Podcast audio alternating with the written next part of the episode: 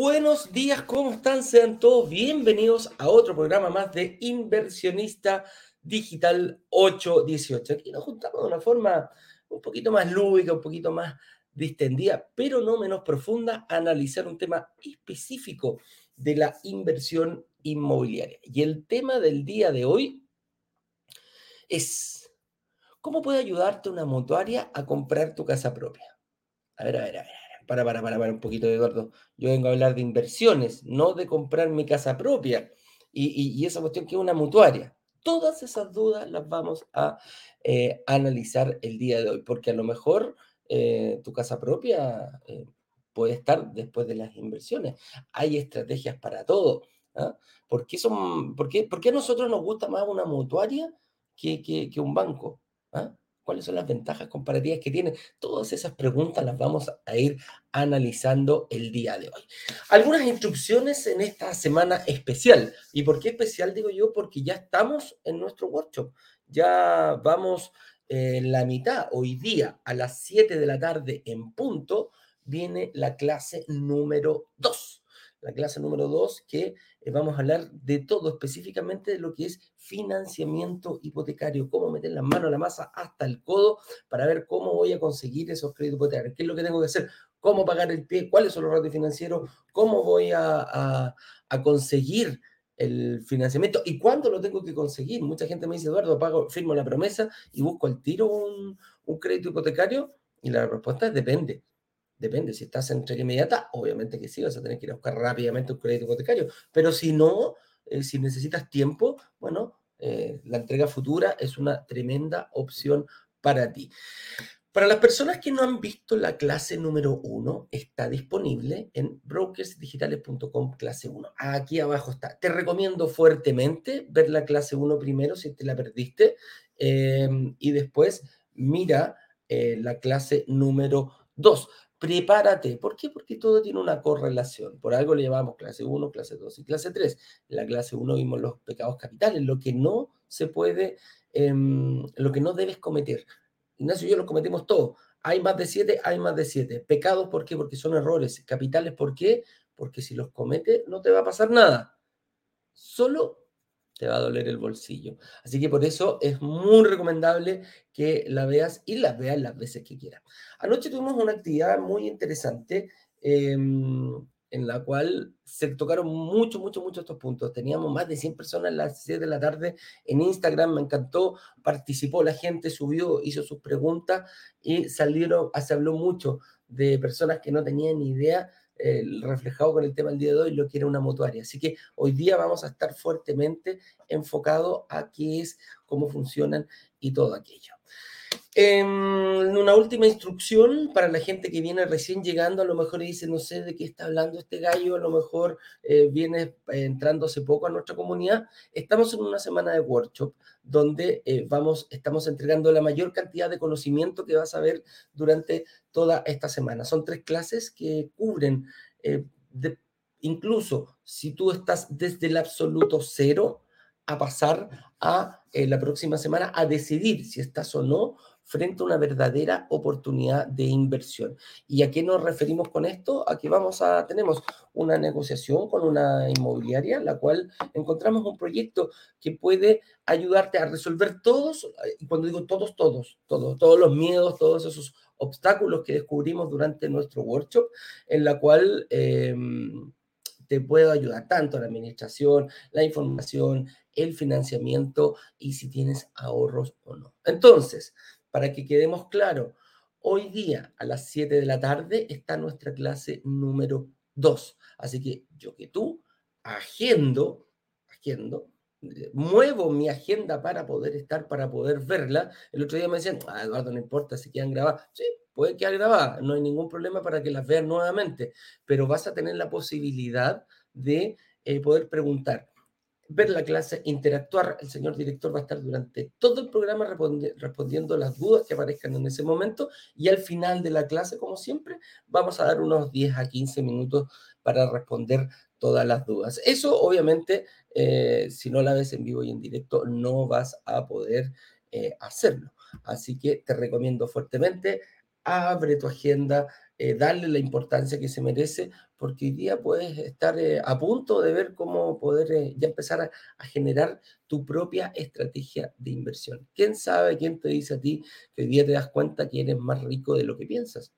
¿Quién dice que no puedas estar ya frente a un momento para tomar decisiones?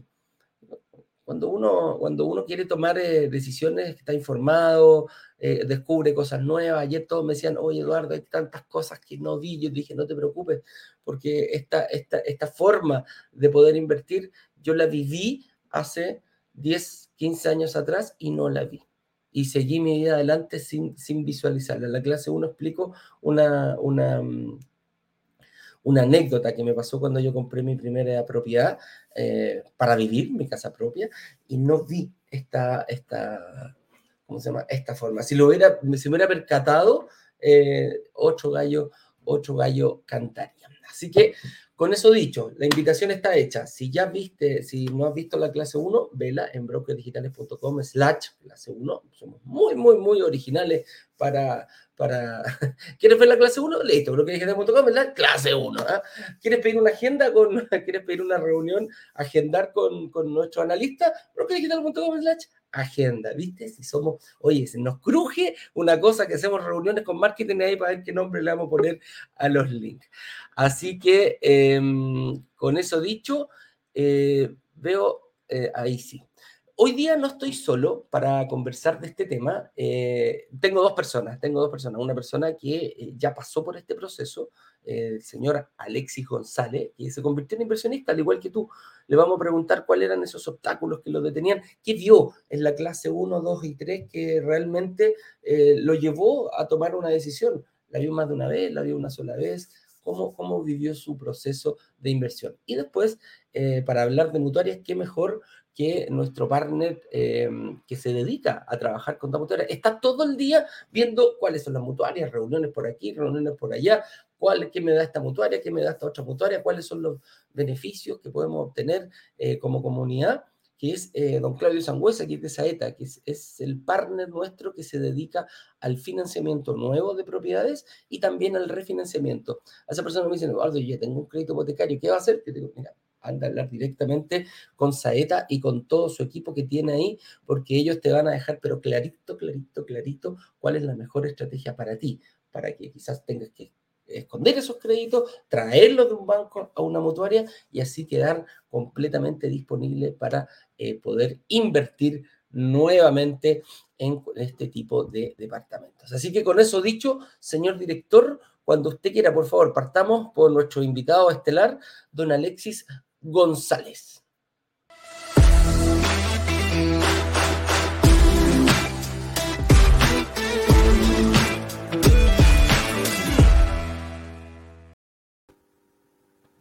Alexis, ¿cómo estás? Un gusto tenerte por acá.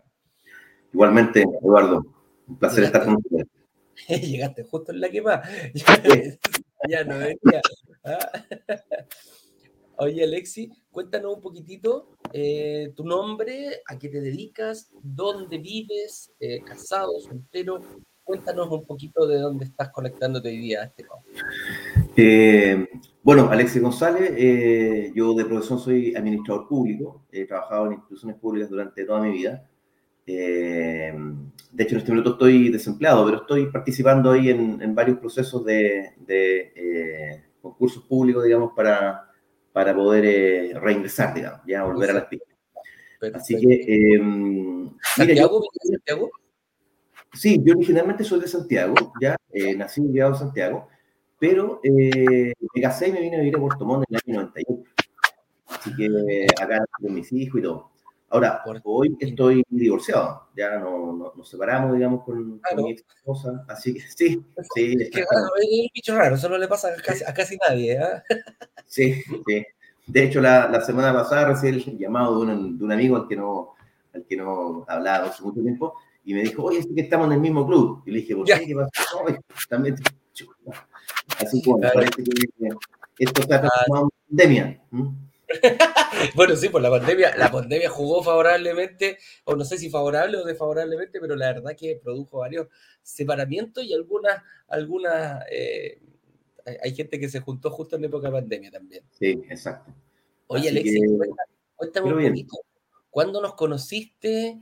Eh, ¿Cuándo te empezó a picar este bichito eh, de, la, de, la, inversión inmobiliaria, independiente que no hayas conocido a nosotros? Mira, eh, yo, yo bueno, em, cuando llegamos nosotros a, a Portomón, nos compramos, o sea, arrendamos una casa durante un tiempo y después nos tiramos a la piscina y no, nos compramos una casa, ¿ya? Así que ahí fue el primer hipotecario, por ahí por el año 2000. Así que, y bueno, después llegaron los hijos, la casa se hizo un poco pequeña, entonces eh, pensamos en ampliar. Y después dijimos, entre, entre poner la plata en una ampliación, que son varios millones, y a lo mejor poner eso mismo de pie en otra casa, tal vez puede ser más conveniente eso otro. Así que nos tiramos a la piscina de nuevo, entonces nos compramos una casa un poco más grande, ¿cierto? Y esa primera casa la dejamos ahí en arriendo durante un tiempo. Sin embargo, la, la dueña nos pidió eh, comprar la casa porque le había gustado, le gustaba el barrio, etcétera, etcétera, así que finalmente la terminamos vendiendo. Tu casa, la primera, la primera casa se la, vendiste a la persona que se la arrendaste. Perfecto. Ya, correcto. Así que, eh, entonces me di cuenta, eh, y que, es una, que no es un misterio, digamos, salvo situaciones excepcionales como que te pongan una crianza de cerdos, digamos, a 200 metros o, un basurero, o un basural, digamos, una cosa así, tu casa siempre se va a ir valorizando. Entonces, em, es, es, un activo, digamos, que sin lugar a duda eh, puede valorizarse, digamos, eh, dependiendo, digamos, de las características en el corto o mediano plazo, ¿ya? Así que eh, es una, desde ese punto de vista, es una muy buena inversión. Así que, y claro, tenía la, la, intención, digamos, de invertir en aquello, porque tenía otras inversiones, pero en realidad no, no, muy, muy rentables, digamos, acciones, esa, esa inversión más arriesgada, ¿ah? las criptomonedas, las acciones que van, lo que suben de repente bajan el doble y después vuelven a subir, son bastante variables. Sí, sí, sí. Mira, te pongo un ejemplo. Compré acciones de, del año que no se, no se fusionaba con la TAM. Eh, las compré 15 mil pesos eh, y el precio objetivo, de acuerdo a la, a la corredora, de 19 mil, 19 mil, 19 mil Hoy día esa acción cuesta mil pesos, 1200 pesos. ¿Las de la Me pasó, me pasó lo mismo cuando yo trabajaba, fíjate. pero yo las la vendí un poquito, las compré un poquito más, más baratas, pero hace años atrás. Mira, eh, bueno, es el riesgo que tiene la. Cuando hablamos de riesgo, la, la, la, bolsa, las acciones, tienen ese, tienen ese, ese problema. ¿Y, cómo fuiste? ¿Cuándo, ¿Cuándo te empezaste a venir? Dijiste, bueno, ya sabéis que esta cuestión de las acciones, las cripto quizás eh, son muy inestables voy a buscar otro, me imagino, otro método de inversión. Perdiste plata, me imagino, ahí en, ese, en esa pasada. No, no, fíjate, porque las acciones que estaban en rojo yo las dejé. De hecho, todavía las tengo ahí. Eh, tengo algunas... Hasta que suban nuevamente. exactamente. Sí, tal vez mis nietos vayan a recibir algo de aquello. Así Totalmente. Totalmente. No, no, y además que no, no, no fueron montos no fueron montos importantes. Así que no. Ya, fueron, fueron montos pequeños. Sí, eh, mira, yo soy bien fanático de YouTube permanentemente estoy viendo videos, digamos, de distintos temas que me interesan. Y, y me aparecieron ahí ustedes, pues, con corrales ahí haciendo sus sketches. Entonces, eh, y fíjate que yo dije, eh, me, tomé el tiempo, digamos, de empezar a ver sus videos cortos ya con, con mayor detenimiento y, dije, ¿sabes qué? Voy a probar. Voy a probar y voy a ver qué, de, qué se trata. Así que empecé a asistir, digamos, a, la, a, a estas instancias, digamos, que tienen ustedes de formación eh, y creo que por ahí va el valor agregado de ustedes, digamos, en términos de, eh, de no tan solo limitarse a vender algo, porque si es por vender algo, en realidad se hace una suerte de crowdfunding, se compra un edificio, digamos, oye, mira, en vez de costarte 2.500, te la vendo un 2.400, digamos. Pero lo que yo sentí es que la, el, el, la impronta de usted era diferente en términos de eh, abarcar distintos, distintas aristas, que justamente son las que a uno como, como ciudadano común y corriente eh, son las aprensiones que se le provocan. Digamos. ¿Cómo resuelvo esto? ¿Y cómo resuelvo lo que tú mencionaste antes, el tema de la administración? ¿Te fijas? O con quién tomo el hipotecario, chuta, yo ya tengo un hipotecario, ¿cómo lo hago ahora? Mira, ¿me lo irán a dar o no? Mi capacidad de pago, etcétera. Entonces, eso fue lo que más me, me atrajo. claro, ¿y cómo lo, lo, ¿En qué momento decidiste eh, lanzarte a la piscina? Porque ya, mira, ya tenías experiencia, ya habías comprado una casa, después compraste una segunda casa, y ahora ya tienes esa casa, vives con tu familia, y dijiste, bueno, pero yo quiero seguir eh, invirtiendo. ¿Cómo, cómo, cuál, cuál, cuál, crees tú que el momento que te encontraste con nosotros, viste, em, e, era como tu principal obstáculo a superar para poder invertir? Mira, eh, yo creo que eh, tiene que ver más bien con el tema del, del análisis del mercado. ¿ya? Eh, la, la, situación hoy día que tenemos nosotros como país eh, eh, nos hace tomar justamente esa, ese tipo de decisiones. Eh, hay, que, hay que tener un, un, una, carta bajo la manga, una alternativa, un plan B, llámalo como quieras, destinado justamente a ir generando ingresos. Entonces, lo comentábamos delante, o sea, alternativas hay muchas, digamos, desde un depósito a plazo, digamos, hasta, hasta criptomonedas, o sea, y los niveles de riesgo, digamos, y rentabilidad son, son bien distintos. Entonces, eh, de todos modos, entre paréntesis, yo no vivo aquí con mi familia, de hecho, e-, esta casa la estoy vendiendo. La, ah, como me, claro, como me divorcié, entonces, de hecho, de, después de, cuando te divorcias, eh, firmas un documento que se llama Acuerdo Completo Suficiente, en donde se establece justamente el régimen ti. Entonces, oye, este auto es para ti, este, esta casa es para ti, ¿cierto? No sé qué. Y esta casa quedó, quedó, digamos, sujeta a una condición que dice que yo la tengo que vender. Así que en eso está bien. Entonces, está bien. De hecho, yo desde el punto de vista personal me quiero, estoy justamente apostando a, a, a trasladarme a Santiago. Así que eh, lo que eh, eh, hace que obviamente me incentive además por tener una, una inversión allá. ¿ya? Una cosa que no te conté antes, mis hijos están grandes ya, tengo una, una hija de 22, Anastasia está estudiando obstetricia eh, en Santiago y mi hijo Vicente está en un bachillerato también en Santiago. Entonces, ah, la, la, motivación para pa volver a Santiago, digamos, es enorme. Además, también allá mis papás, mis, mis, tías y amigos, digamos, de la infancia. Así que, claro. esa es la motivación. Pero, hay que agarrar maleta y pitaca nomás y partir a donde bien. uno. Sí, sí, está. Sí, Fue que en Puerto Montt una grada, pero ahora a Santiago. Oye, Alexi, y después de eso, ¿cómo viviste el workshop? ¿Cómo, cómo, qué, qué pasó cuando, cuando, te, cuando viviste? A todo esto, ¿en qué departamento invertiste? ¿En qué proyecto? Eh, el que está en Carlos Silva Vildósola con Santa Rosa. Doña Pilar. Doña Pilar, exactamente, sí. Que, además, se dio una cosa bien, bien, eh, bien particular. Lo que pasa es que, bueno, cuando mis hijos se fueron, primero mi hija se fue a Santiago, estuvo un tiempo viviendo con mis papás, y de repente mi papá eh, recibió un, unas lucas ahí por una herencia, eh, y me dijo, oye, ¿por qué no compramos un departamento? Me dijo, eh, y, y, lo, colocamos, lo colocamos ahí mientras los niños están estudiando, y después puede servir como inversor más adelante, no sé, pues lo podemos vender, algo así. ¿Qué te parece? Porque tú igual vas a tener que destinar algunas lucas al tema de la pensión y eso. Uh -huh. Súper buena idea. Así que empezamos a, buscar y encontramos un departamento ahí en Rivas con Gran Avenida. Ah, y el, mismo, el mismo que está al, al, al, lado de Rivas. Entonces, está muy cerca, muy cerca.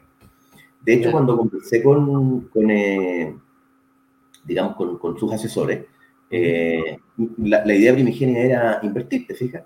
Pero después, cuando, cuando se dio este tema, digamos, de mi, mi cambio de trabajo, ¿cierto? Mi, mi divorcio, etcétera, y, y, y, eso, entonces pues pensé, digamos, de que eh, en realidad lo más lógico era ir a habitar ese departamento, ¿te fijas? Así que, eh, y siempre iba a ser una inversión de todos modos, pero yo lo iba a habitar, digamos, durante el tiempo que fueron años porque uno no sabe tampoco qué te espera la vida más adelante, digamos, a lo mejor en cinco años más estoy fuera del país, digamos, o, en otro lugar, digamos. así que eh, por ese lado, digamos.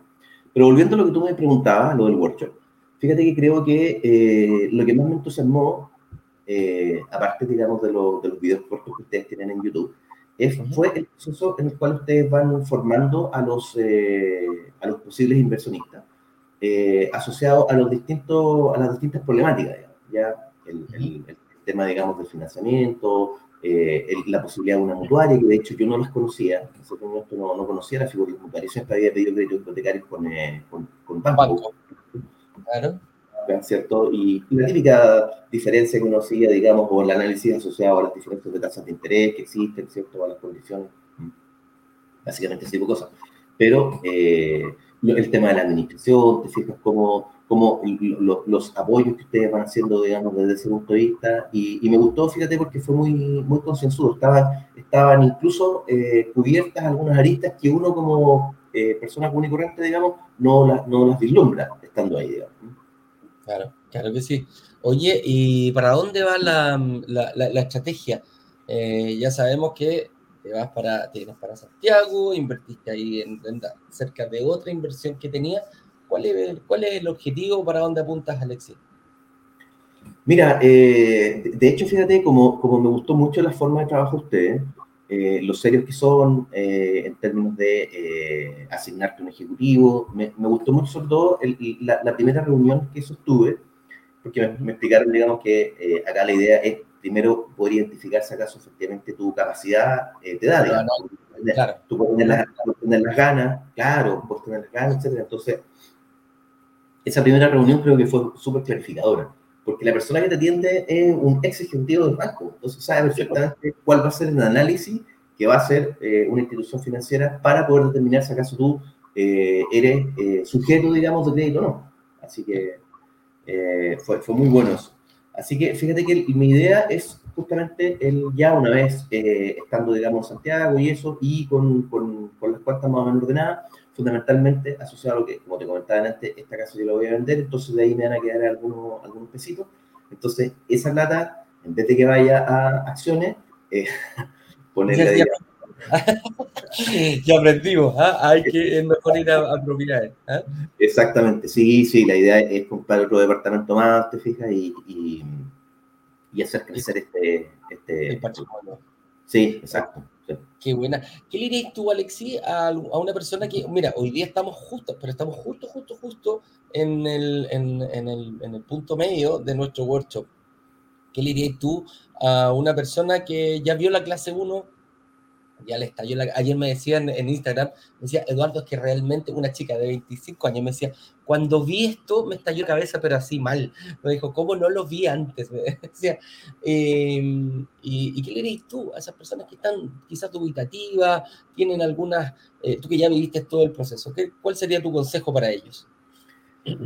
Eh, mira, lo que hay que hacer ahí es vencer los miedos, ¿cierto? Eh, siempre cuando uno eh, eh, va a hacer una inversión importante como es esta, claro, tiene miedo, ¿cierto? Tiene aprensiones que son súper válidas, digamos, ¿ya? ¿Resultará, será, no será, etcétera? Entonces, hay, que, hay que tratar de vencer eso, ¿ya? Y, y, si se presentan dificultades, digamos, hay que tratar de afrontarlas, digamos, con mejor, con la mejor impronta. Eh, y lo bueno, digamos, es tener el, apoyo de ustedes, digamos, en términos de, que siempre va a haber alguien que te va a poder decir, oye, mira, fíjate que te podemos apoyar de esta manera. Ya hay, hay, hay empresas eh, partners, digamos, de ustedes que se dedican ya sea al tema de administración o eh, al, tema probablemente tal de, de, de la, la, verificación, digamos, de alternativas de instituciones financieras para lo que es el, los créditos. ¿ya? Y eso en el, en el justo equilibrio, digamos, de em, de tu capacidad de pago y eso para, para ver si acaso efectivamente te es posible hacerlo. De hecho, yo creo que ahora que tú señalabas, digamos, el ejemplo de alguien de 25 años, pucha, que ganas de haber tenido esta información hace algunos años atrás, te fijas, porque a esta altura seríamos un Robert Kiyosaki más, ¿cierto? En términos de casi llegamos en, en, la, en la casa, digamos, preocupados de cuál es la nueva serie eh, de Netflix, digamos. Y, no tenés que estar nunca, teniendo un departamento ya, te fijas, ya casi, casi Así que, sí, yo ayer conversaba con, con varias personas y, y, yo digo que nunca es tarde, fíjate. Nunca es tarde. Yo partí bastante tarde, mis, después casi llegando a los 40. A ver, tengo 47, sí, pues partí a los 45 con esto. Entonces, em, no es tarde, nunca es tarde. Y con esta cuestión de la recuperación del IVA, uff, la verdad que se te abren puertas bastante importantes y ahí, mira, con, más ahora vamos a hablar con nuestro partner Saeta para que, para que nos diga bien cómo ir perfilando el financiamiento.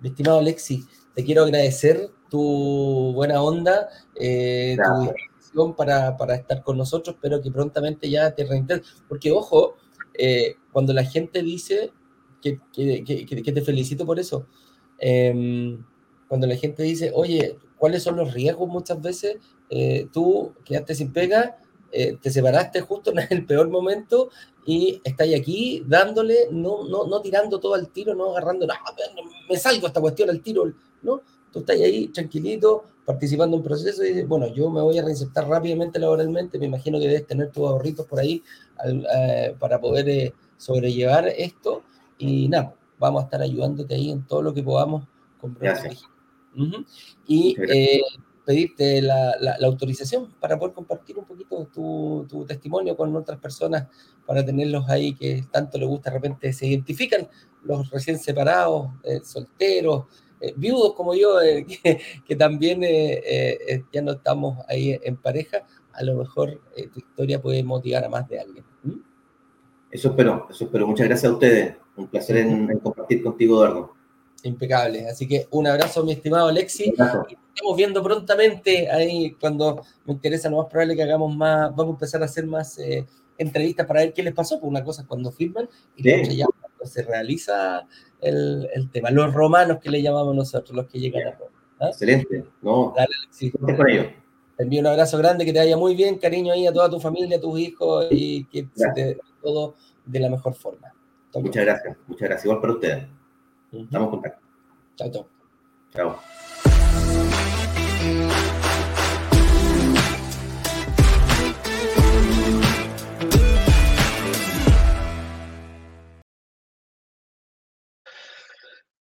Ahora sí, oye, bienvenido aquí saeta.cl. Vamos a darle el pase aquí. ¿Me escucháis, Claudio? ¿Cómo estáis? Bienvenido a nuestro programa.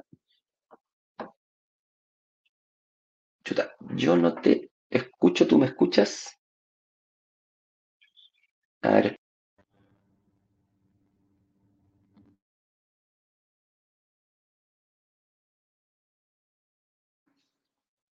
Ahora sí, ¿me escucháis, Claudio? Chingale, yo no te escucho, amigo mío. Dame un segundito. Déjame ver acá. Espérame. Esto lo cortamos aquí. Por acá. Mm, mm, mm, Justo amaneció mañoso.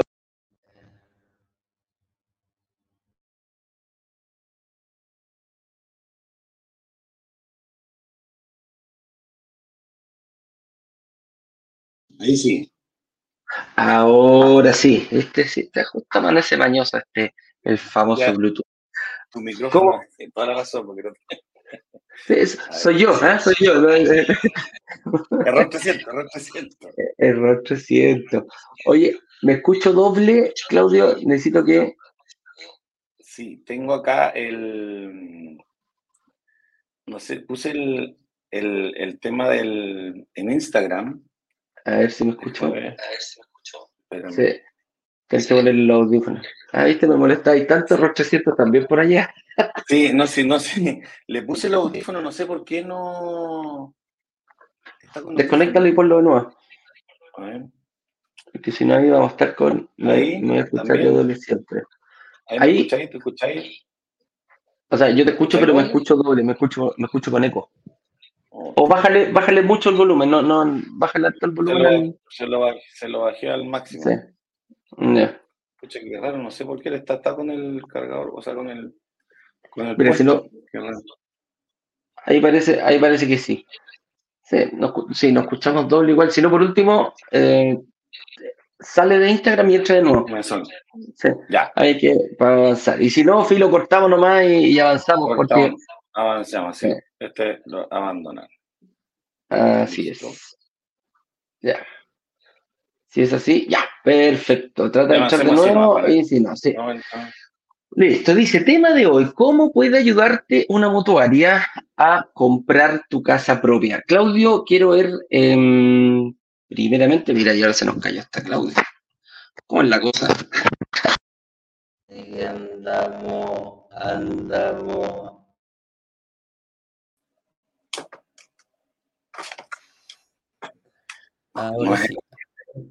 ¿Me escucháis ahí bien o no? Sí, yo te escucho bien. Dame un segundito que justo me haya sacado hasta los. Ya. Te voy a aceptar acá en Saeta. Déjame ver, si no lo cortamos nomás, perdona. No sé qué pasa, no sé qué. Tranquilo, diciendo en Instagram, tranquilo, no se escucha, no se escucha. Ahora se debería escuchar, a ver. Ahora sí. Ahora sí, ahora sí, ahora sí, ahora estamos bien. Ahora estamos bien con todo, así que no te preocupes, mi estimado. Ya, ¿se escucha en todos lados? Sí. se escucha en todos lados, de ahí estamos viendo en Insta. Ahora sí me dicen en Insta. Estamos ok. Estimado, el tema del día de hoy dice, ¿cómo puede ayudarte una mutuaria a comprar tu casa? Partamos primero, como tú con la experiencia que tienes, em, que es una mutuaria. Si nos pudieras explicar, Claudito, ahí, tú que trabajáis todos los días y todo el santo día con mutuaria que aparece, para allá vamos a, verlo. A ver, principalmente las mutuarias son, em, son instituciones, sociedades anónimas, instituciones, instituciones financieras que están asociadas a las compañías de seguro. ¿ya? Principalmente son, eh, podríamos llamar que son como administradoras de fondos de las compañías de seguro, las cuales invierten en estos créditos hipotecarios. ¿ya? Eh, compañías de seguro, están las más grandes que existen en Chile, que está, bueno, está Consorcio, está MedLife, eh, Vida Security, la chilena consolidada, Principal, y creo que se me queda uno o dos en, el tintero. PTG Pactual, también hay una. Ellos prestan estas, estas lucas principalmente y lo asocian, digamos, a un crédito hipotecario. Y estas lucas generalmente vienen de, eh, tienen este nexo súper, este match, si queremos decir, este Tinder comercial muy potente con el tema de las rentas vitalicias. Entonces, la gente, la gente entrega su, su, su, su dinero a las rentas vitalicias y esta renta vitalicia se eh, o sea, las compañías de seguro invierten estas platas en estas mutuarias, en estos créditos hipotecarios, ya que esta renta vitalicia siempre son a largo plazo, eh, también el tema de los créditos hipotecarios, que son, son a largo plazo también, el mínimo es a 15 años, 12, 15 años, hasta 30 años que están entregando hoy en día. Así que eso es como muy, muy, muy, muy resumido y para que se pueda entender como grandes rasgos. Correcto. Las mutuarias vienen a cubrir un, un, tema y aquí el, el, el principal la, la, principal em, ventaja versus un banco. Y aquí, antes de, mira, es justo en la, en la próxima pregunta, que dice, ¿cuál es la ventaja versus un banco? Y aquí quiero hacer un poquito un paréntesis lo que es un banco. Mira, la gente puede ser, puede sonar de perogrullo y pero ¿cómo? Mm, me gusta explicar todo desde, desde atrás para, para tomar vuelo. El banco es la entidad financiera más conocida donde todos le damos a pedir plata viene desde la, ¿te acuerdas cuando en esas películas del viejo oeste, donde iban a buscar plata los malhechores y iban a saltar el banco precisamente. Viene desde mucho, mucho, mucho, mucho tiempo. Y acá el día, en, esta época, en esta época, eh, no vamos a saltar el banco todos, hay cajero automático, hay créditos por todos lados, pero los bancos son las entidades financieras más conocidas para nosotros. Oye, necesito un crédito, boom, pienso en un banco. Necesito un crédito para mi casa, pienso en un banco. Quiero una tarjeta de crédito, pienso en un banco. Y eh, está bien, y la ventaja más comparativa de estas mutuarias es que el banco siempre va a decir todo lo que hace. Hasta el más mínimo peso que te pase, el banco lo va a publicar en el sistema financiero. Y eso es eh, la diferencia comparativa de esta mutuaria. Y dinos por qué, mm, por qué no, no, no, reportan las, las, eh, las mutuarias al, al sistema financiero a diferencia de un banco, mi estimado Claudio. Mira, principalmente, eh, o sea, el hecho real es que cuando se crearon las mutuarias hace ya bastante tiempo, por lo menos más de 10 años, estas se crearon bajo el alero, a diferencia de los bancos, como bien decías tú, que se crearon bajo el alero de la superintendencia de bancos, instituciones financieras. Se crearon bajo el alero de la, la SBIF, ex SBIF, exactamente. Se crearon bajo el alero de la SBS, la Superintendencia de Valores y Seguros. ¿Ya? Por default, por, por, por, default, en definitiva, cuando cualquier institución financiera que ingresa como tal y se acoge a la SBIF, por ley tiene la obligación de informar, como bien dices tú, hasta el último peso, lo que, lo que paga, lo que se endeuda, tanto en todo tipo de crédito, eh, consumo, hipotecario, fines generales, etc. ¿Ya? A diferencia de cuando ingresaron al negocio esta, las mutuarias, como tenían que acogerse a la Superintendencia de Valor Inseguro, a la SBS, esta por default también no tenía la obligación, hasta el día de hoy, por ley, digamos, de informar ningún tipo de deuda, porque el, el core business, digamos, en principio de, la compañía de seguro era entregar seguros, que era los de fines generales, los, o sea, perdón, los créditos de seguros generales, los de vida, etc. Entonces, principalmente, principalmente es por eso ya es que se, crearon en ese tiempo atrás bajo aleros de superintendencias distintas, que hoy en día, hasta hace un poco tiempo atrás, no, no tengo la fecha exacta, yo que Martín unos cuatro o cinco años atrás, estas dos superintendencias, entre comillas, desaparecieron y unieron una misma, se unieron en una sola, que es la CMF, que es la Comisión para el Mercado Financiero. Y esta rige, como empezaron las compañías seguras a tener este, este como dentro de varios negocios más este negocio como hipotecario, dijeron que juntémoslas todas para que se regulen dentro de una misma entidad. Que hoy en día, como dije anteriormente, la CMF, que es la Comisión para el Mercado Financiero, que a mi juicio es, eh, es, una, es un garante no menor, digamos, para todos los tipos de, para los créditos que, el cliente quiera tener, eh, tiene un respaldo ahí, digamos, que, las instituciones que están asociadas a ella no pueden escaparse con un tipo ni, ni cobrar intereses abusivos, ni tampoco, ponte tú, no sé, ni, ni, tampoco hacer cobros o embargos, entre comillas, de propiedades en los tiempos que no correspondan. Está súper regulado y contralorado, de alguna manera, eh, ambas instituciones. Los bancos, con esto termino, los bancos son las instituciones más reguladas que existen en Chile. O sea, están, lo que hacen están súper todo lo que hacen, lo, donde se mueve el pasito para el lado, se mueven, se mueven hoy en día, o sea, está súper controlada por la, por la Comisión de Mercado Financiero o antes la Superintendencia hoy en día que las mutuarias pasen, esto lo comento como para, que, los, que la gente no está escuchando, que las mutuarias, al verse hoy día asociadas a esta Comisión para el Mercado, tienen exactamente las mismas regulaciones financieras que tienen los bancos, son exactamente iguales, o sea, están súper reguladas como para tranquilidad de, la, gente que quiera invertir a futuro, digamos, en una, en una, en una mutuaria. Así que para eso, full tranquilidad. Oye, y ahí saltan al tiro varias preguntas. ¿eh? Y, que hay varios mitos urbanos, como decimos eh, con respecto a las mutuarias. Vamos a ir analizándolo. Las mutuarias son muchísimo más caras que los bancos del día de hoy. Lo que pasa es que las mutuarias, si yo hago un timeline, digamos, generalmente son un poco, en términos de tasa, ojo, en términos de tasa son un poco más caros que los bancos. Me explico, voy a dar números no al aire, pero promedio. Si el banco tiene una tasa del 3,5, la mutuaria va a tener el 3,8, el 3,9. Del 4, generalmente un 0,4, un 0,5, entre un 0,3 y un 0,5 sobre lo que pueda tener la banca. ¿Cuál es la gracia que tiene? Pues hablo de tasa, que el CAE generalmente tiende a netear, porque los seguros, y ahí va dentro de las preguntas que tienes ahí, los seguros que están asociados a las mutuarias, como son estas mismas compañías de seguro, las que otorgan estos créditos. Nos bypaseamos un poco todo este corredor de seguro que tiene, que se pega la pasada, digamos, en cada creditito que tienen los bancos. Entonces tienden a ser más barato, un 20, un 30%, algunas veces eh, más barato los seguros que a diferencia de los bancos. Entonces el CAE, que es en definitiva la tasa final, que incluye todas estas variables, de tiempo, eh, plazo, monto, eh, monto del crédito, etcétera, tiende a, tiende, a netear un poquito, digamos, aquí voy yo, que iguales condiciones de, de plazo, monto y tasa, si tenemos la misma tasa, generalmente nosotros vamos a quedar, nosotros me refiero a las mutuarias, vamos a quedar más bajos porque nuestros seguros son más bajos que las generalmente que lo que tienen los bancos. Así es. Oye, y aquí viene otra pregunta, pues dice, que no estén obligadas, eh, ah, esto, ¿por qué no están obligadas a reportar a la deuda? Ya lo, ya lo comentamos. Lo que te y dice, Claro. Y dice que no estén obligadas significa que no puedan hacerlo. A eso se refiere, de, publicar. ¿Podría en algún momento eh, las mutuarias empezar a, informar al sistema, al sistema financiero? Mira, o sea, de que podrían, podrían. Ya, ahora, esto es un tema, esto es ley. No, no, no es que no estén informadas, que no se informe por un mandato, porque no quieran.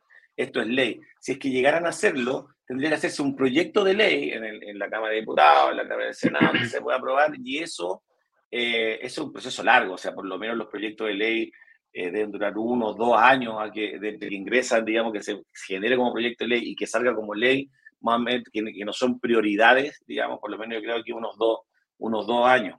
Pero en el caso de, de la coyuntura quizás actual, hoy en día no creo que pueda pasar, ya que estamos preocupados de un montón de cosas más que de andar. O sea, yo creo que hay, hay otros. Así que, pero que hay otras prioridades. Bajo esa, bajo esa circunstancia. Claro, claro. Oye, y aquí al tiro, pues empieza la, la, la, pregunta rápida. Entonces, si estos gallos no informan en el sistema financiero, ¿podría yo sacar varios créditos hipotecarios con una mutuaria para invertir y luego comprar mi casa propia? Este es el famoso multicrédito. ¿ah? Em, sí, ahí, ¿Se podría? Ahí a, ver, ahí a mi juicio entra lo que, se, lo que se puede y lo que se debe. ¿Ya?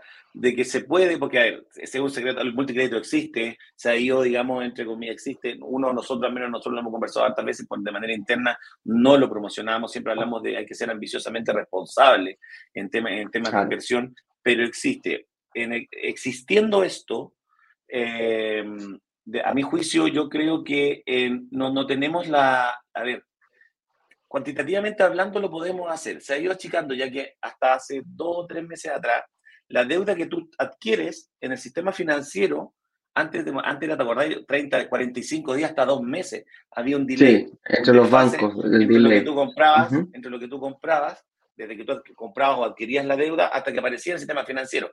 Y ahí te daba una ventana de dos meses para el que quisiera hacerlo, en definitiva, de jugar para arriba, para abajo, para todos lados. Hoy en día, hay un delay, esto se ha ido por la gracia de la tecnología y esto, el delay de horas de 10 días. Si yo me fijo hoy en día 3 de agosto, lo más probable es que me aparezca la tu deuda. El 15 de agosto. hoy día 3 de agosto al 23 de julio. O sea, tengo un delay de 10 días. Si ese quisiese hacer, hay que hacerlo de manera, de manera súper como ajustada.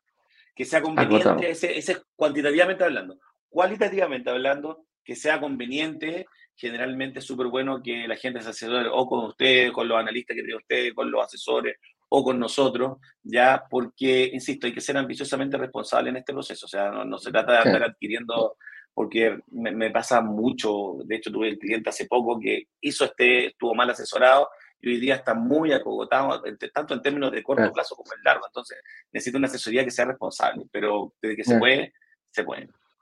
De que se puede, se puede, de que es rentable, es rentable. Es si yo voy a comprar dos departamentos en vez de uno, es el doblemente más rentable que si yo comprara solamente uno.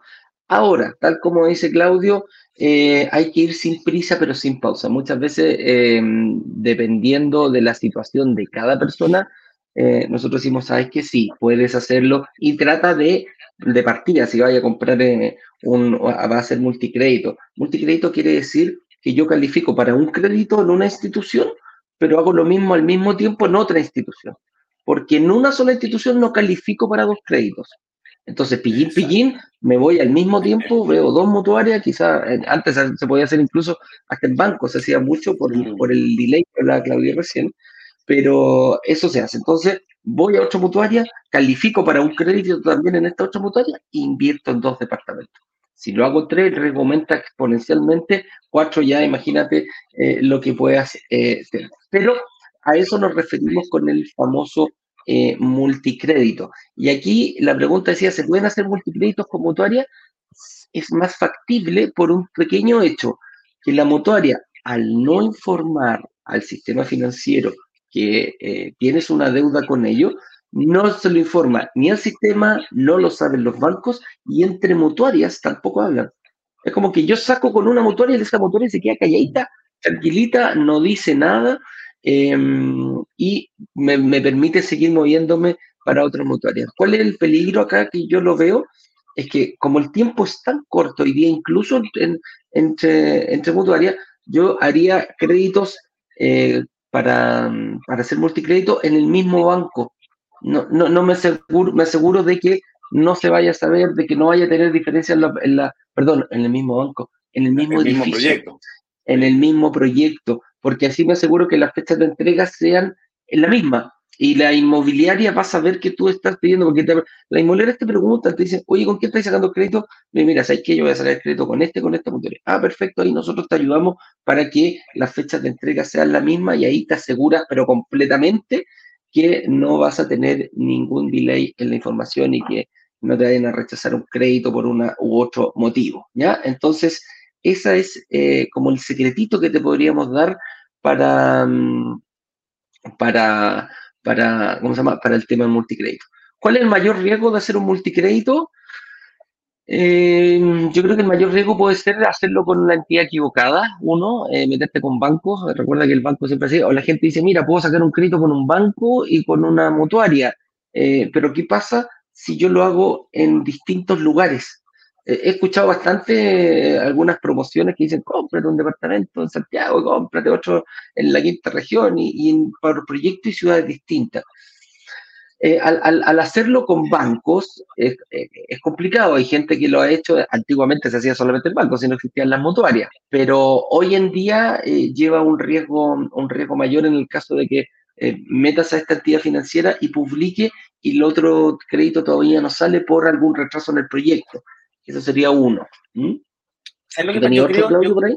Yo, sí, sí, sí. Yo creo que el mayor riesgo, en mi juicio, junto con el que tú nos, estás comentando, yo creo que va, en el riesgo, insisto, en el tema cualitativo, ya que el mayor riesgo que puede existir es que puedas caer, y por eso es tan importante, puedas caer en default, digamos, porque de repente quizá en no saber dónde invertir.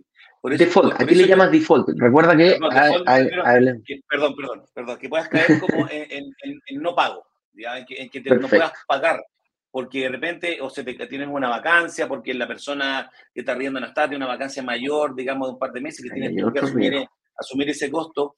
Entonces, por eso insisto, y quiero ser más en eso, y yo creo que es tan importante la asesoría que, nos, que, se presta, digamos, en este caso que prestan ustedes, para saber, digamos, qué proyecto es bueno, que va a tener una vacancia menor, eh, es saber dónde invertir, ¿ya? Saber dónde invertir. Eso, eso genera que este default, este no pago, digamos, de, minimizar el riesgo en términos de que tú tengas que asumir ese pago real una mayor cantidad de meses de, lo que tienes programado. Entonces, insisto que en el tema de hacer multicrédito, que se puede, se puede, pero es súper importante que se vean súper apoyados también, súper, súper, que se vean muy apoyados, que se vean muy apoyados en, una, buena asesoría, la que generan, que genera los analistas, que generan los asesores, la que nosotros generamos con el equipo, entendiendo que, eh, insisto, en el concepto de ser ambiciosamente responsable y saber dónde, y es por eso es bueno los proyectos que tienen ustedes, que tengan una plusvalía, que, se, que genere una, entre comillas, una seguridad futura, tanto en rentabilidad como también quizá en vacancia, en, en dónde está ubicado. Yo creo que ese es el riesgo que, que podría generar un multicrédito, porque tú lo puedes tomar con quien quieras, es saber dónde, dónde y cuándo lo tienes que tomar. Yo creo que ahí está el riesgo principalmente. Claro que sí. Ese, ese, ese riesgo que tú hablabas también hay que planificarlo. Todo riesgo se mitifica, todo riesgo se, se, se, minimiza cuando yo hago una buena, eh, una buena planificación. Y siempre llego, traigo aquí a, a, otro de los gurús eh, internacionales, que es el señor Warren Buffett que el señor Warren Buffett dice, yo paso el 80% del tiempo lo dedico a la planificación de mis, eh, de mis em, eh, ¿cómo se llama? Máxima, eh, ¿cómo se llama? Máximo, máximo tiempo que yo dedico es el 80% a planificar mi inversión. A, estudiar, a ver con, con, qué lo voy a hacer, por dónde voy, y el 20% del tiempo, el resto, a ejecutarlas. Entonces, eh, entonces, ese es, el, ese es el objetivo. Y ya tener controlado todos estos riesgos de cómo voy a controlar la vacancia, cómo voy a, me, tengo que hacer de un colchoncito para evitar, en caso que haya algún problema, eh, tener dos, tres, cuatro meses posible, decir, oye, yo voy con esto, no, no hay problema si caigo en esto, te va a ir dando seguridad en tu, eh, en tu planificación de inversión. Así que por ahí vamos. Vamos a otra pregunta más porque Parece que el señor director ya me avisa que hay una cantidad de preguntas, Claudio. Eh, siempre este tema es bien, em, es bien, bien caliente. ¿eh? Me gusta ese tema candente que hoy día lo vamos a seguir en la noche eh, tocando, porque hoy día en la noche, recuerden, a las 7 de la tarde, la clase 2. vamos a hablar todo, todo, todo, todo sobre el financiamiento. Vamos a profundizar muchísimo más este tema. Dice, ¿cuántos años debería tener mis departamentos de inversión antes de venderlos para comprar mi casa propia? Ahí estamos hablando un poquitito de lo que nosotros hablamos de los ciclos y los superciclos. Los ciclos eh, son eh, pequeños que yo puedo comprar uno, dos, tres, cuatro, cinco departamentos en un periodo, de 10 años y después hago un superciclo que es agarrar todos mis departamentos y los vendo. ¿Qué voy a hacer en ese momento? Decir, Eduardo, ¿comprar cuatro o cinco departamentos en dos años? Sí. ¿Se puede? Sí. Es más, si tú miras la estrategia, incluso con la recuperación del IVA, vas a poder em, incluso acelerar. Hay personas, nuestros inversionistas más ricados pueden sacar, pueden invertir incluso con esta recuperación, un cada año, un año, un año y medio, pueden estar ya sacando eh, departamentos dependiendo de su capacidad de em, endeudamiento hipotecario. Por ahí va, se mezclan varias cositas por esto. Pero eh, dejar madurar una propiedad eh, tenemos que verlo precisamente, nos tenemos que fijar única y exclusivamente en la plusvalía. La plusvalía te da el momento de entrar y el momento de salir de una inversión. Cuando nosotros hacemos la, analogía de que la plusvalía en ciertos momentos de ciertos barrios se mantiene igual con el despegue de un avión, que full potencia, máxima razón de ascenso, y esa máxima razón de ascenso para nosotros es un aumento en la plusvalía. Después el avión se estabiliza y llega como en una meseta, llega a velocidad crucero, a nivel crucero, y se estabiliza. Y después posteriormente comienza a bajar, se empieza a consolidar ese barril. Las cosas que nosotros cuando partimos, que dijimos que van a pasar, bueno, pasaron. ¿Y qué pasó? Se empezó a, consolidar ese barril, entonces empieza a bajar la plusvalía lentamente. Yo saldría en ese momento. ¿Cuánto puede demorarse un barrio en, alcanzar una, fase de consolidación? Em, puede ser unos 5, 6 años, 7 años, 8 años, dependiendo de, a lo mejor pasó una cosa, después volvió a pasar otra, son saltitos de rana, a que nosotros le llamamos también que se pueda suceder. Pero cuando una, la plusvalía de ese sector comienza a bajar del 4, empieza a llegar al 3%, 2%, 1%, como en los barrios más consolidados, hablemos del sector Oriente de Santiago, en algunos, en algunos lugares, eh, yo ya estaría pensando en vender. Ya estaría pensando en vender. ¿Y qué hago? Vendo, recupero. Mira, cuando tú vendes una propiedad, vas a recuperar la plusvalía ganada desde que firmaste la promesa, desde que firmaste la promesa completa hasta que vendiste el departamento. Ni siquiera la escritura, ojo lo que te estoy diciendo. Desde que firmaste la promesa compraventa, durante todo el periodo de construcción, te lo entregaron y durante, hasta, y, no sé, pues tuviste cuatro o cinco años en el departamento, te ganaste la plusvalía de todo ese periodo. Vas a recuperar todo lo que se amortizó la deuda con el crédito hipotecario que no lo pagaste tú, lo pagó el arrendatario. O sea, el, mismo activo generó el, pago del dividendo para poder ir reduciendo aquello. Y también vas a recuperar el pie que pusiste.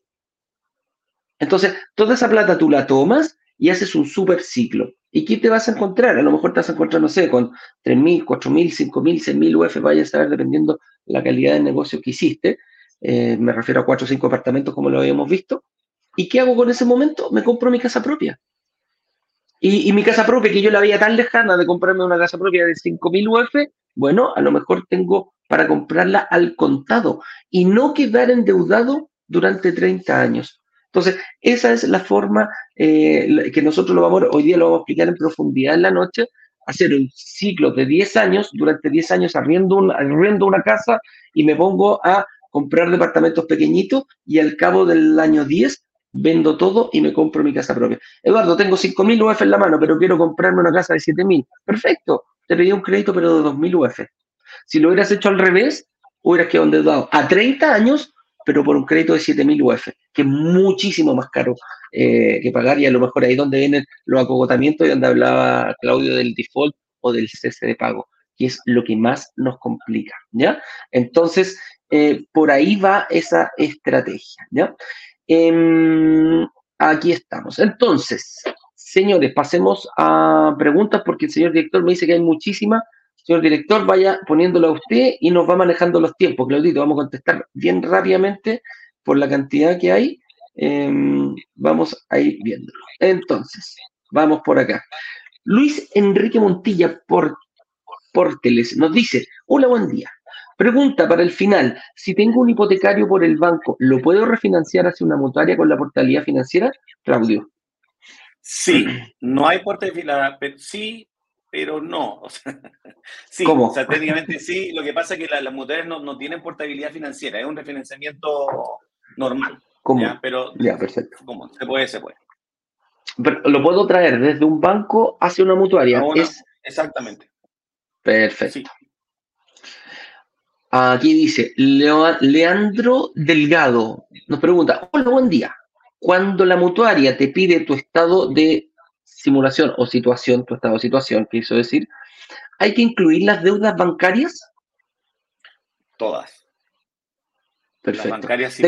¿Cuáles son las que tengo que incluir, Claudio?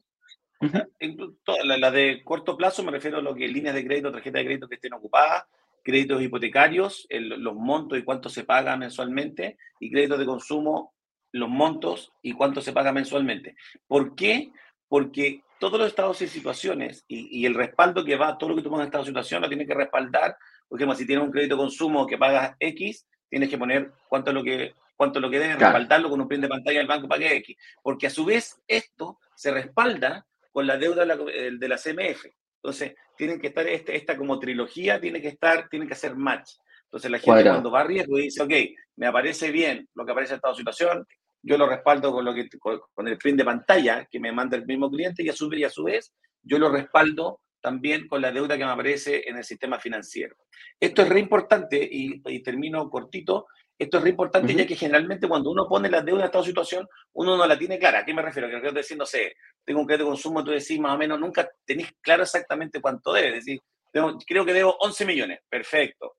Yo lo respaldo tú pones 11 millones y pago 350 lucas, ponte tú. Yo lo respaldo con, la, mm, con el pin de pantalla del, del banco en el cual tiene esa deuda y capaz que no deba los 11 millones, deba 10 millones 200. Entonces el analista agarra y dice, ok, no son 11, sino que son 10 millones 200 y tú pusiste que pagáis 350 y pagáis 340. Entonces se respalda 340. Y a su vez este mismo, con la Comisión para el Mercado Financiero, hablamos de este delay, de este retraso en la información y de repente capaz que tú pagaste una cuota de ese crédito de consumo justo en estos 10 días y en el sistema financiero te aparece quizá un monto menor o un monto mayor independientemente si no se ha pagado. Entonces, esta trilogía, esta trilogía si lo queremos llamar, es súper importante para Riesgo.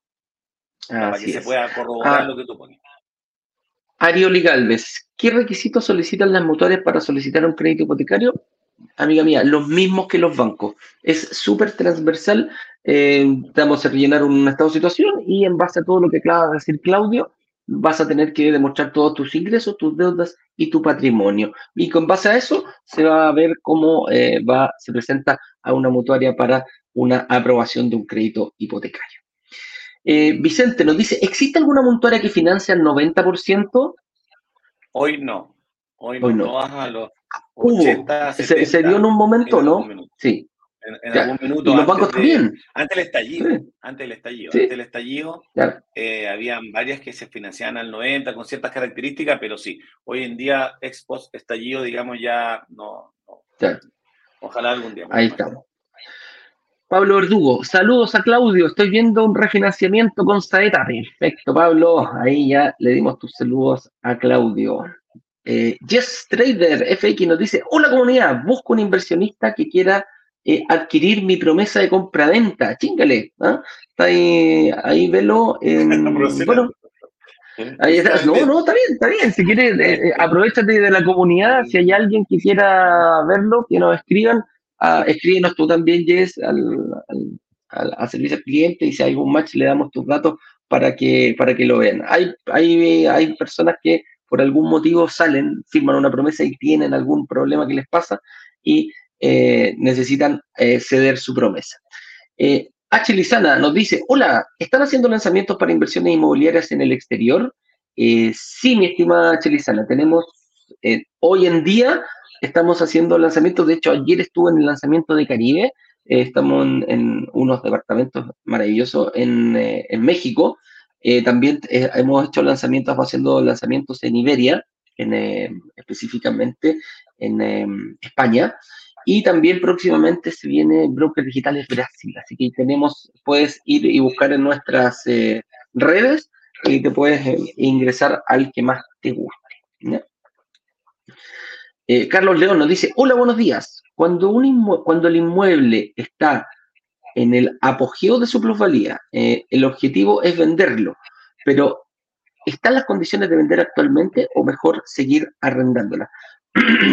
Carlos, Em, ahí tenéis que verlo tú. Yo no sé, no sé si hay mejor momento o mal momento para vender. Si tú vendes eh, al precio que tú quieres y alguien te lo compra, mm, no, no, no hay ni buenos ni malos momentos por ese lado. ¿ya? Em, si, tú, si tú pretendes vender, si tú me dices que estás en el apogeo de la plusvalía, o sea, estás ganando un 5, un 6, un 8, un 10, ¿hay plusvalía de dos dígitos? Sí lo hay. Yo todavía no vendería ese departamento.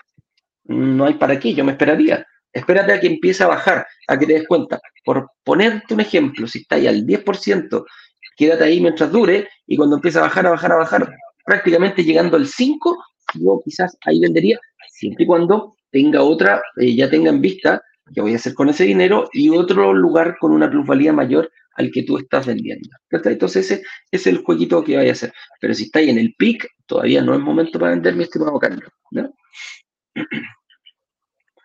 Eh, dice, Cristian, ¿la empresa Saeta tiene el contacto para realizar la devolución del IVA sacando el hipotecario con mutuaria? No, Cristian. Eh, Saeta se dedica solamente al refinanciamiento hipotecario y al financiamiento de nuevas propiedades. Nuestro partner de, devolución de IVA es otro. Que trabajen en conjunto, mancomunado, muchas veces eh, hay, hay, comunicación, sí, a través de broker no hay ningún problema, pero eh, no, hay ningún, no, no, no, es la misma empresa.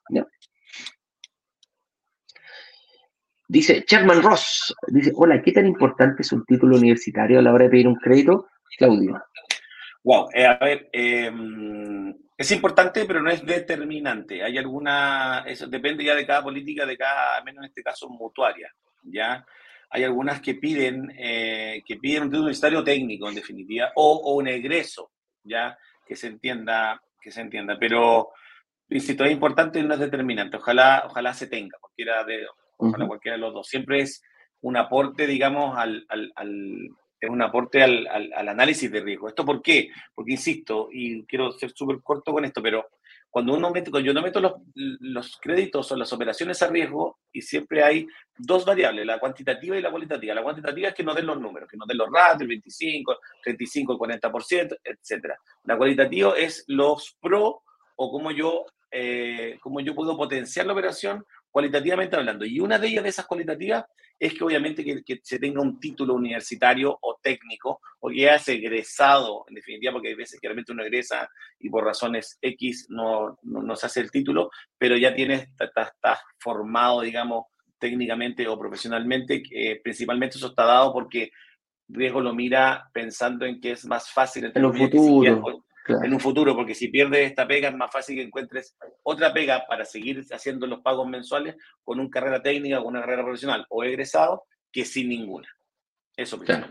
esa, es la forma que te miran. No es que, nosotros, no es que nosotros digamos eso, es como nosotros te estamos dando la visión de las entidades financieras, cómo te analizan. Ese es el objetivo. Ivonne Gómez. Hola, buenos días. ¿Cómo saber si yo puedo adquirir un departamento? Tengo una pyme hace tres meses, trabajo sola, necesito información. Ivonne, em, adquirir un departamento hoy día para, para vivir en cheque inmediata no vas a poder porque tu pyme tiene solamente tres meses. ¿Qué te va a pedir el banco eh, o la entidad financiera? Mínimo, ah, y aquí hablo, mínimo dos años para demostrar que tu empresa es sólida y eh, puede sostener un crédito hipotecario. Em, pero tú me decís, ah, ya, entonces me tengo que esperar dos años para poder, eh, para poder eh, empezar a pagar un pie? No. Lo que podrías hacer es em, ver una propiedad, eh, firmar una promesa compra-venta, empezar a pagar el pie durante el periodo de construcción, pero con una entrega a tres años. Entonces, no pierdes tiempo, no pierdes tiempo, porque si te empiezas a ahorrar durante, ayer lo conversaba, ¿qué pasa si tú me dices, ah, ok, Eduardo, tengo tres años entonces para ahorrar? Ok, voy a ir ahorrando solito, voy a ir, eh, voy a ir guardando la platita, la voy a dejar en la cuenta corriente, no hay ningún problema, dale, no hay problema. Pero ¿qué va a pasar con, el, con la plusvalía del periodo de construcción? Imagínate, son tres años. Imagínate que la plusvalía sea el 5%. Imagínate que el departamento salga 100 millones de pesos. Son 5 millones de pesos al año. Por tres, 15 millones. Entonces, por ahorrar solo, sin firmar una promesa compra-venta, perdiste 15 millones de pesos. Entonces, ese es, para que vean un poquito para dónde va este tema de, invertir. Lo importante que es firmar una promesa completa. Y aunque no tengas ahorro, mira, tu posición, no tienes ahorro, quizás no, no lo sé, pero tampoco tienes un trabajo que te va a permitir hoy día calificar para una entidad financiera.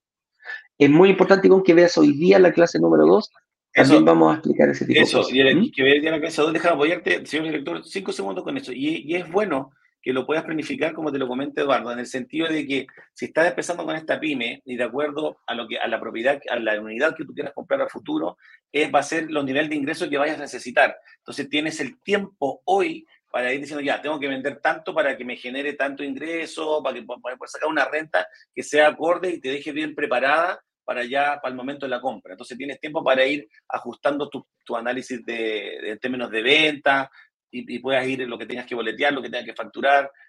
Ojalá siempre lo justo para poder postular ya el crédito hipotecario en dos o tres años más. Así que este, es bueno que, que, sea así. Así es. ¿Se pueden volver a explicar el tema de la evolución del IVA con créditos mutuarias? Mira, Súper super rápido, la devolución de IVA la puedes hacer con, eh, no, importa la entidad donde tomes, si es con banco mutuaria puedes recuperar el IVA. Para que te quede más claro, métete a nuestra página web, eh, hay una, especie, hay una pestaña especial de la devolución del IVA. El señor director se hizo famoso con el video porque en 10 minutos te lo dejó, pero clarísimo, clarísimo, clarísimo. Sebastián, más allá que yo te lo explique porque no es algo que, se pueda explicar rápidamente, te invito a que vayan para allá, a brokerdigitales.com y se meten a la pestañita de evolución de IVA. Y ahí tienes una cantidad de videos y específicamente hay un video como de 10 minutitos que el señor director lo explica muy, muy, muy rápidamente. Claudio Jofre, ¿cómo declara el hipotecario para después mandarlo gasto en el global complementario. Chingale. Eh, ¿Cómo declarar el hipotecario al señor director? Señor director, ¿usted nos puede ayudar en, este sentido? Eh, yo aquí me declaro. Le contesto brevemente, Claudio. Los intereses de los créditos hipotecarios se pueden descontar como gasto de tu base, de tu base tributable.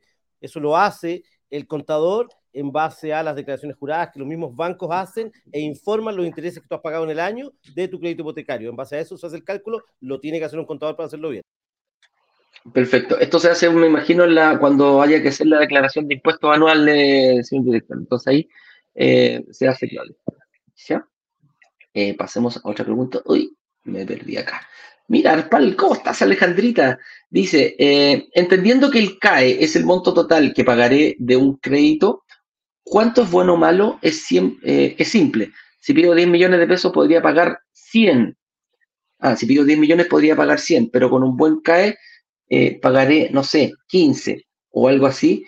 Chuta, Alejandra, me dejaste a ver, como complicado. de tres minutos. El CAE, Alejandra, principalmente hablando del análisis que lo hemos hablado en live anteriores, el análisis a menos que, que, hemos hecho nosotros, nosotros acá ojalá que el, el CAE principalmente está, está enfocado o, se dispara o se contrae principalmente por los seguros, ¿ya?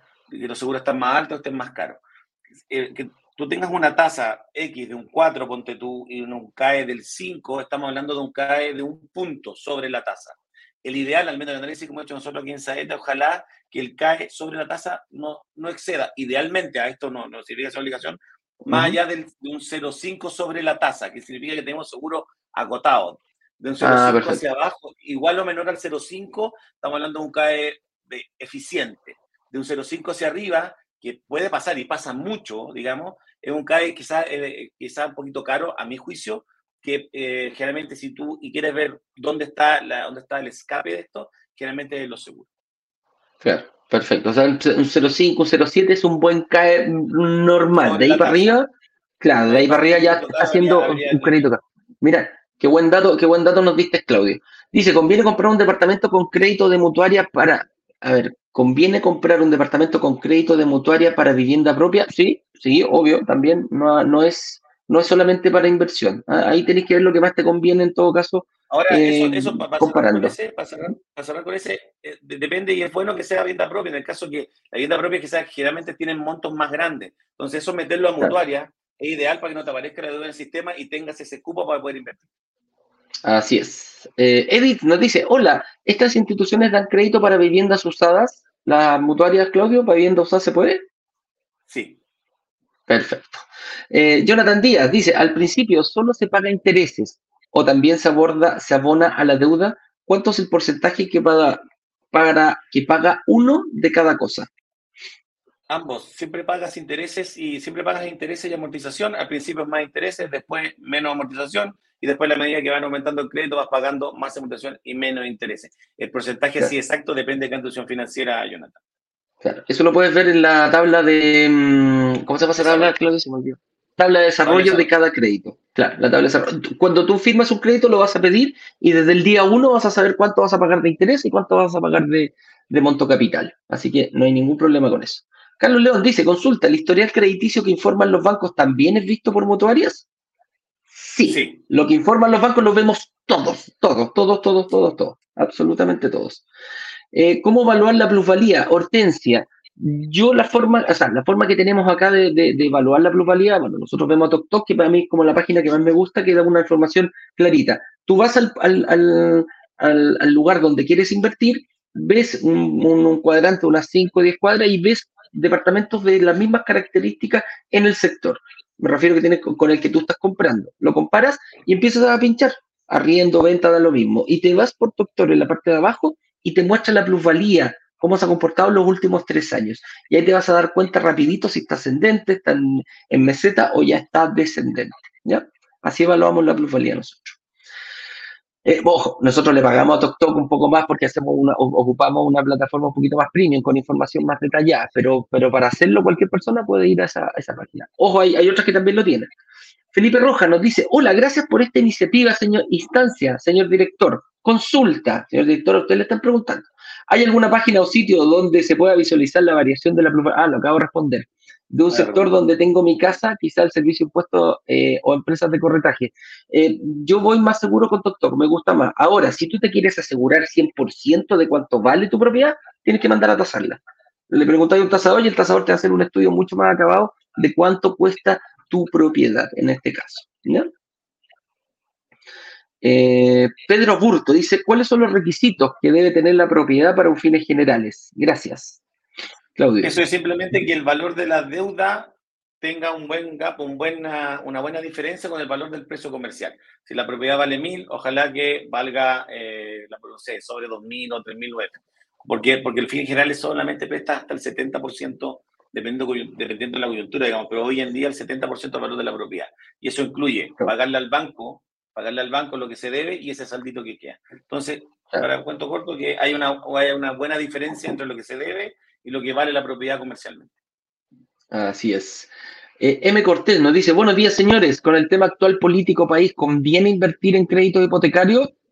Mira, si el departamento se te paga solo, da lo mismo el, momento en que está. No te preocupes por aquello, eh, hay, que, hay que atenderse. Es más, yo estoy pidiendo crédito y si me sale más caro me da lo mismo porque un año o dos años más lo voy a refinanciar. Se supone que las condiciones deberían ir mejorando hacia adelante, así que, eh, como te digo, si logras hacer el match de que la cantidad de pie que pongas y el dividendo, calcularlo, si se paga solo, no hay tiempo malo en aquello. Eh, Consuelo González dice, hola, ¿qué impuestos debo pagar al tener varios departamentos? Aquí, señor director, venga de nuevo y explíquele usted rápidamente eh, cuáles son los... me encanta porque, señor director, clarito en dos palabras. A ver, para estar claros, cuando tú tienes eh, eh, departamentos, recibes ingresos por arriendo. Esos ingresos se suman a el total de tus ingresos y vas a pagar en base al total de tus ingresos. Por lo tanto, no es que vas a pagar impuestos por tener varios departamentos, todo depende de los ingresos que esos departamentos te generen. Si los tienes como persona natural, hasta dos unidades, no tienes obligación de declarar esos ingresos. De ahí en adelante, los ingresos por arriendo, el tercer departamento adelante, tendrías obligación de declarar, a declararlo. Sin embargo, nosotros en Bloques Digitales les enseñamos a las personas a crear empresas inmobiliarias de arriendo, con lo cual eh, efectivamente la empresa va a pagar algún impuesto, ese impuesto se va a transformar en un crédito para tus impuestos personales. Todo eso lo resuelves con nuestro experto tributario que te ayuda con la evolución del IVA y maneja tu contabilidad durante un año cuando tú haces ese ejercicio. Por lo tanto, es, eh, desde el punto de vista tributario es insignificante versus toda la ganancia que obtienes.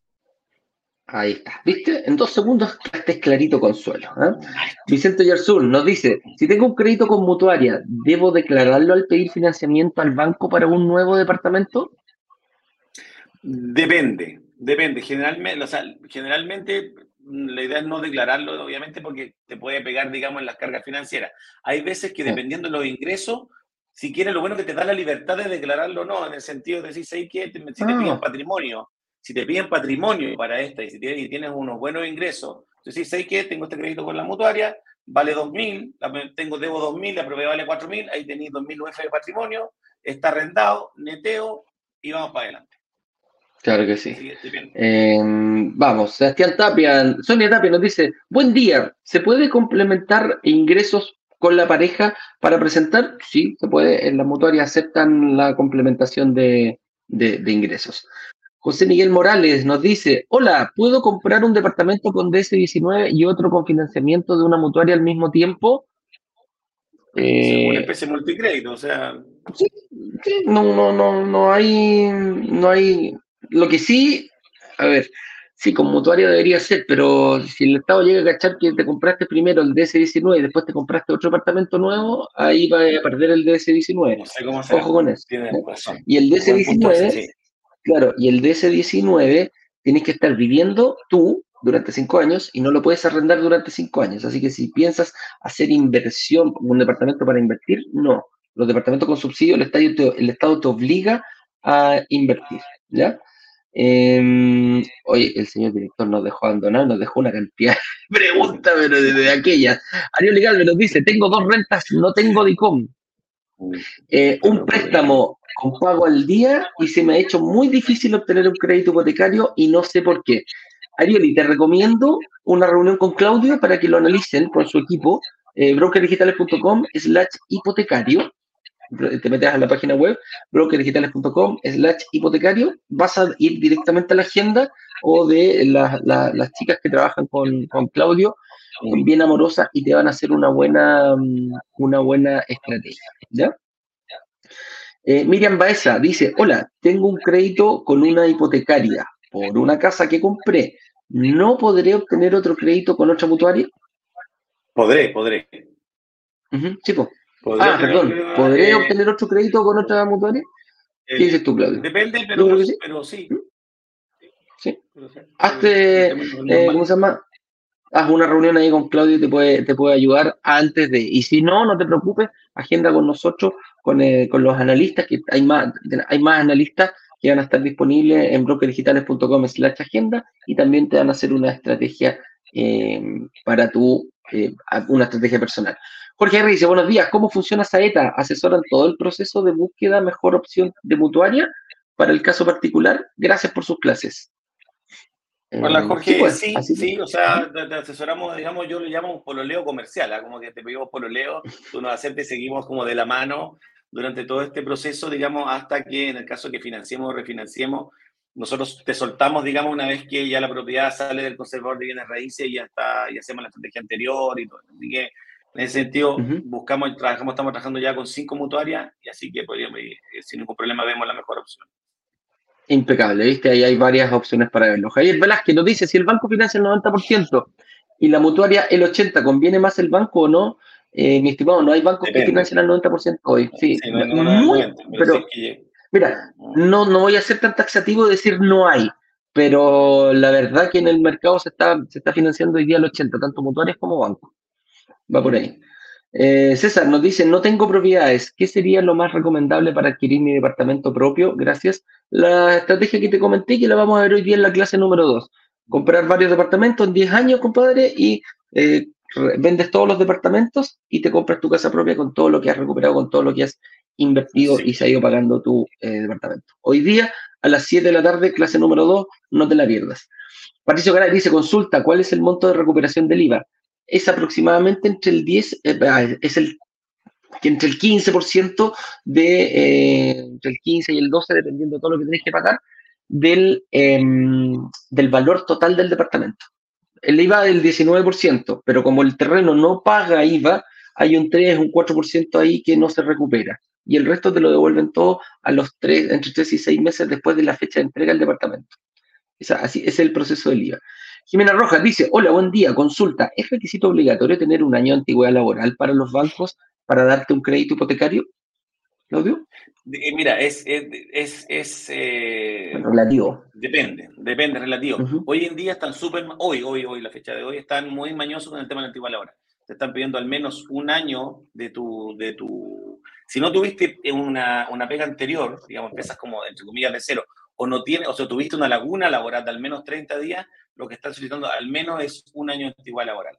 Si es que tuviste, saliste de una pega anterior y no tuviste eh, laguna, al menos, depende del requisito de la institución financiera, al menos seis meses en la pega nueva. Claro. Carlos Fuente dice, hola, me acogí a la ley de quiebra y estoy listo. Ah, un segundito que están ahí llamando. Hola, me acogí a la ley de quiebra, ya estoy listo, pero no me dan créditos y ya pasaron dos años. Hasta hoy no tengo deudas y por eso quiero invertir en departamentos. ¿Podré calificar para invertir? Carlitos, agéndate una reunión rápidamente de análisis en brokerdigitales.com slash agenda y ven tu caso en particular. Eh, si es necesario una reunión con Claudio, también te la van a, lo van a hacer ver para, para pasártelo, pero eso es lo que yo te recomiendo. Sí, habría que ver. Puerto Leo dice, ¿cuáles son las motores con que trabaja Claudio? Nosotros trabajamos con MIB Mutuo Hipotecario, Visa Hipotecaria, Security Principal, MedLife, y estamos ahora ya próximo con AMH cerrando, yo creo, la próxima semana ya empezamos a hacer cinco en total. Una nueva, ¿viste? Bastante bueno. Tenemos harta amplitud ahí donde presentar. Marcelo Morcilla nos dice, ¿puede hipotecar mi departamento que ya está pagado para usar el dinero como un pie para uno o más propiedades? Ese es el objetivo. Hipotecar se refiere a hacer fines generales con una propiedad pagada. Para mí, tener una propiedad pagada sin que te esté generando otras propiedades es el peor negocio que podía hacer súper rico, ¡uh! ¡Qué rico! Tengo mi casa pagada, me echo los laureles. No, esa misma casa tiene que empezar a generar más propiedades. Y esa es una muy buena forma. Hoy día, a las 7 de la tarde, mi estimado, vamos a tocar en profundidad aquello. Y llegamos a la última pregunta, dice Miguel Ángel Rada. Hola, buenos días, me conecté tarde. Una consulta, ¿cuál es la diferencia entre un crédito hipotecario en el banco y una mutuaria? Gracias.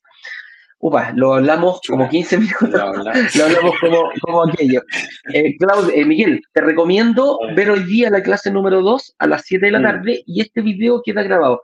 En los primeros, entre el minuto 20 más o menos en adelante, hablamos como 10 o 15 minutos de este, de este punto, cuál era la diferencia entre mutuarias, entre, entre créditos de bancos y mutuarias, las ventajas y las desventajas de ambos. Así que, eh, en honor al tiempo, te lo dejo.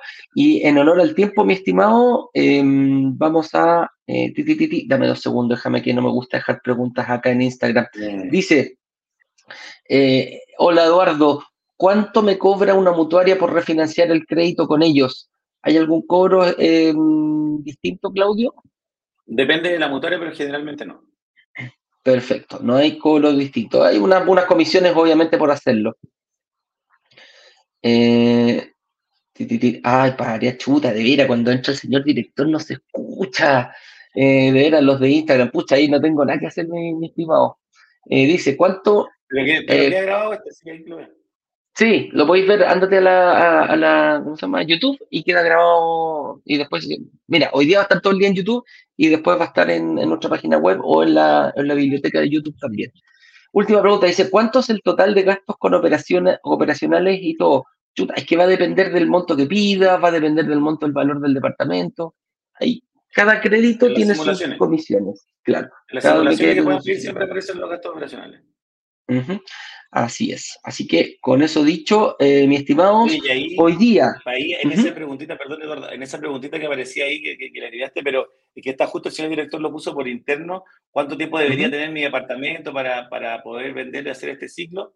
Y acá voy a, voy a leer textual el del director por una pregunta anterior, no sé quién era que lo puso, dice, es ideal tener una plusvalía acumulada del 25% al menos, mejor si ya lleva el 50% acumulada desde el precio de compra. Ahí es, conveniente hacer el, ahí está También. la respuesta que hizo match justo con lo que había dicho el señor director anterior. Así es. Oye, con eso dicho, muchachos, los dejo invitados hoy día a la clase número 2 a las 7 de la tarde en punto. La clase 1 va a estar disponible y cuando termine la clase 2 también va a estar en el mismo link, brokerdigitales.com slash clase 1. Mírala antes de ver la que tenemos el día de hoy. Claudio, te quiero agradecer como siempre em, a tus datos y esos datitos que la gente quiere, dice, que nos da para ver todo este tema, descubrir el tema de las mutuarias y el financiamiento. Así que nos estaremos viendo. Gracias por venir, mi estimado amigo. Gracias a ti por la invitación, un abrazo gigante, nos vemos, suerte, chau, chau. Así que estén bien. Nos vemos entonces a la noche, que estén bien. Chau, chau.